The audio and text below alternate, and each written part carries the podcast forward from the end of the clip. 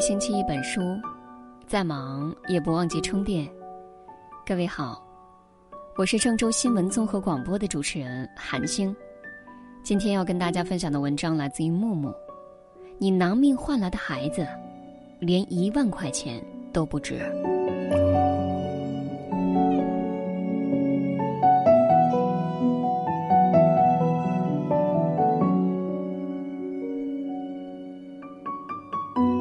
曾经看过一个街头采访：如果离婚，你是要房子，还是要孩子？被采访的男性第一时间表示肯定要房子，剩下迟疑的那部分，在得知是深圳的房子之后，立马选择了要房子。他们对于选择要房子的理由很一致，无非就是因为房子更值钱。视频中有位男子说。房子是两个人的共同财产，有我的一份，也有他的一份，当然要选择房子啊。大哥，您的意思是说，孩子是您老婆生的，所以生下来之后都是属于您老婆自己的？还有位男士说，孩子还可以再生嘛？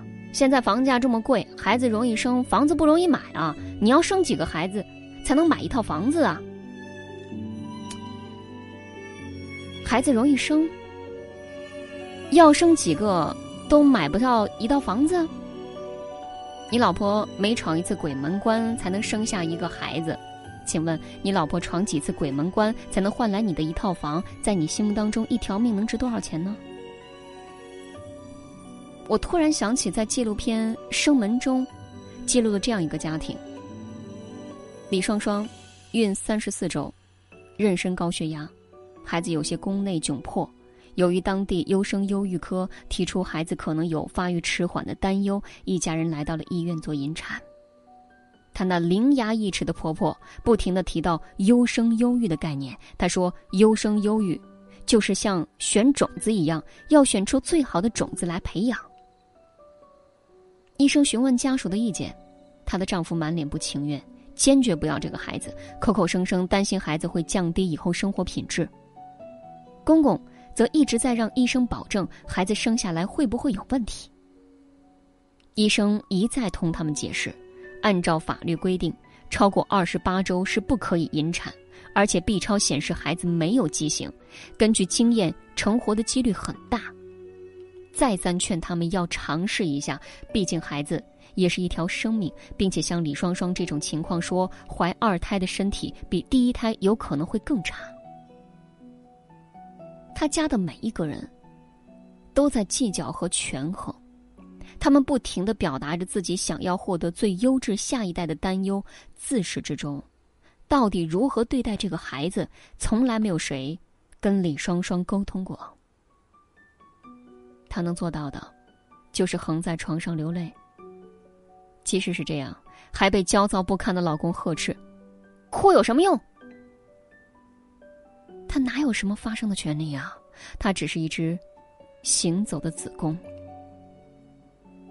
在医生的再三劝说之下，她老公勉强同意剖腹生下了宝宝。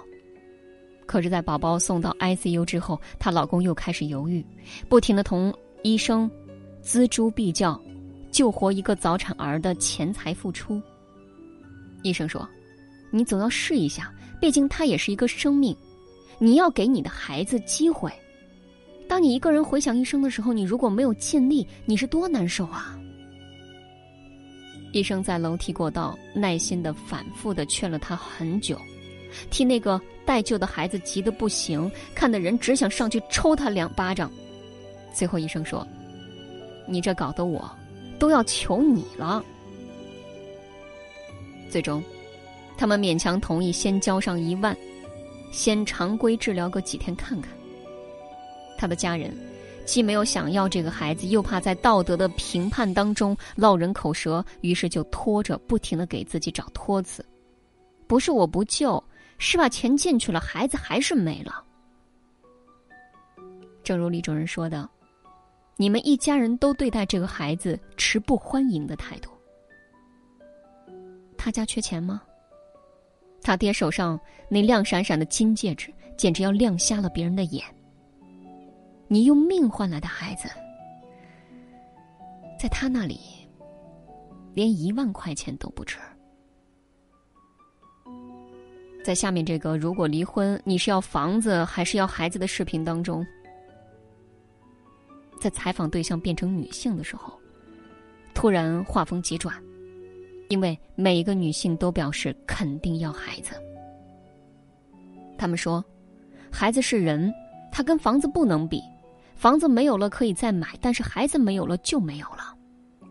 自己生的孩子肯定自己要带，房子再值钱也没有孩子重要。”孩子是无价的，孩子比房子重要多了。房子要来有什么用？孩子是生命的延续啊。孩子是人，人是活的，而房子是死的。那些说孩子还可以再生，要生几个孩子才能买一套房子的男性，真的建议你们去看一看这部叫做《生门》的纪录片。这部《生门》的纪录片记录了武汉大学中南医院产房外发生的那些真实的故事。有个叫夏锦菊的产妇，三十三岁，第三次剖腹产，中央型前置胎盘患者，胎盘不仅长在了上次剖腹产的手术刀口切面上，还植入了子宫肌层，穿过子宫肌层到膀胱里面去了。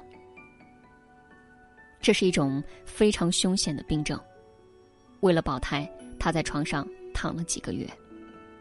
医生说，为了肚子里的宝宝，她的肚子叫伤痕累累。手术进行的很顺利，十五秒钟就生出了宝宝。但是在宝宝被抱出来之后，大出血，瞬间出血就达到了两千多毫升，血很快就流到了地上。当医生告知她需要切除子宫的时候，她恳请医生再努力一下。手术室里，女儿命悬一线；手术室外，父亲焦急的来回踱步。他无心去看刚生下来的孩子，只担心自己躺在手术床上生死未卜的孩子。手术进行到三十七分钟的时候，夏锦菊心脏停止跳动。手术进行到一小时十七分，夏锦菊心脏第二次停止跳动。医生说，如果心跳。再停的话，他就没了。老父亲用颤巍巍的双手签了病危通知书。手术进行了三小时五十分，夏锦菊暂时脱离生命危险，在 ICU 里面住了十一天。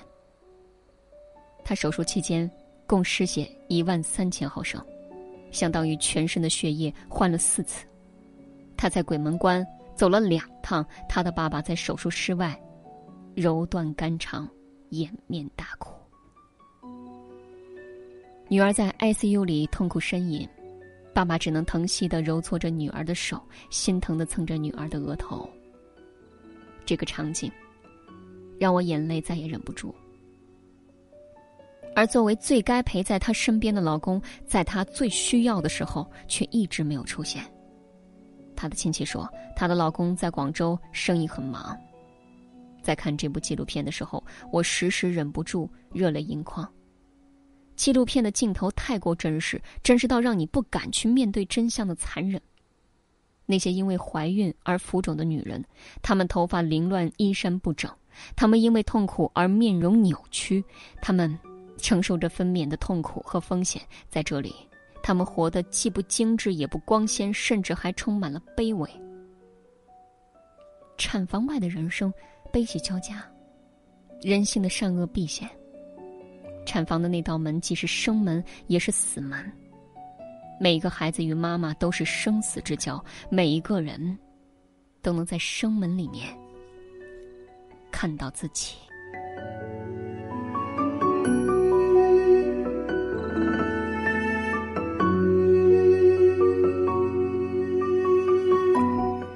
张娜拉演绎了一位独自带娃妈妈的日常，这个视频让无数的妈妈泪崩。虽然是韩语，却没有影响全世界妈妈的感同身受。孩子刚刚会走路，一岁到两岁之间，恨不得每一刻都粘在妈妈身上。妈妈上厕所，孩子在外拍门大哭，妈妈没办法，只好带着孩子一起上厕所。好不容易孩子睡了，自己能吃两口饭，可还没吃上，孩子醒了，只好自己一边抱着孩子，一边胡乱的塞几口。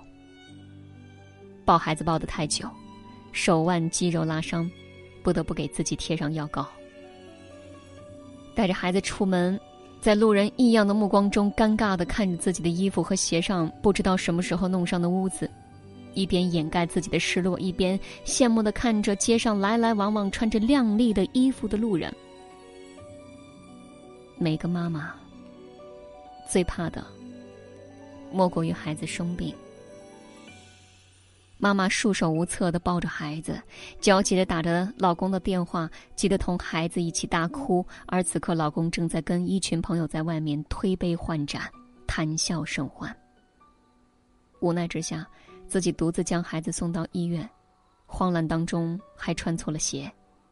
夜深了，从医院回家的孩子已经睡了，而那个被叫做爸爸和老公的人却一直没有出现。望着镜子里憔悴、惊慌的自己，这位妈妈终于没有忍住，嚎啕大哭。这个社会给予妈妈太多的要求，孩子磕了碰了、生病了、成绩不好了，都是妈妈的错。全职在家带娃的妈妈被嫌弃不挣钱、与社会脱节，没有自己，除了做饭别的什么都不会。只要孩子有任何问题，都会被冠以。你什么都不干，连个娃都带不好，职场妈妈又能好到哪儿去？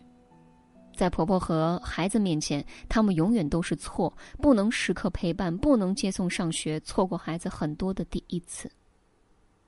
孩子说话晚，妈妈被埋怨；只顾上班，对孩子陪的少；孩子性格内向，妈妈被责怪，眼里只有工作，没有孩子。甚至连孩子的抵抗力差，也可以被归咎于妈妈上班的时间太早，没有全母乳喂养到八个月。诺贝尔奖得主、英国著名作家威廉姆曾经说过这样一段话：“我觉得女人自称和男人平等真是太傻了，因为一直以来，女人都远比他们优秀。无论你给一个女人什么，她都会得到更好的回报。”如果你给他一颗金子，他会给你一个孩子；如果你给他一个房子，他会给你一个家；如果你给他一堆食材，他会给你一顿美餐；如果你给他一个微笑，他会给你一整颗心，他会使你给他的东西放大和倍增。我们总在歌颂母爱的伟大，总爱说女子本弱，为母则刚，可是却往往忽视了母亲也是一个人，她也有她的脆弱和无助。有他的软肋和恐惧。妈妈不是超人，所有的妈妈都值得被理解和尊重。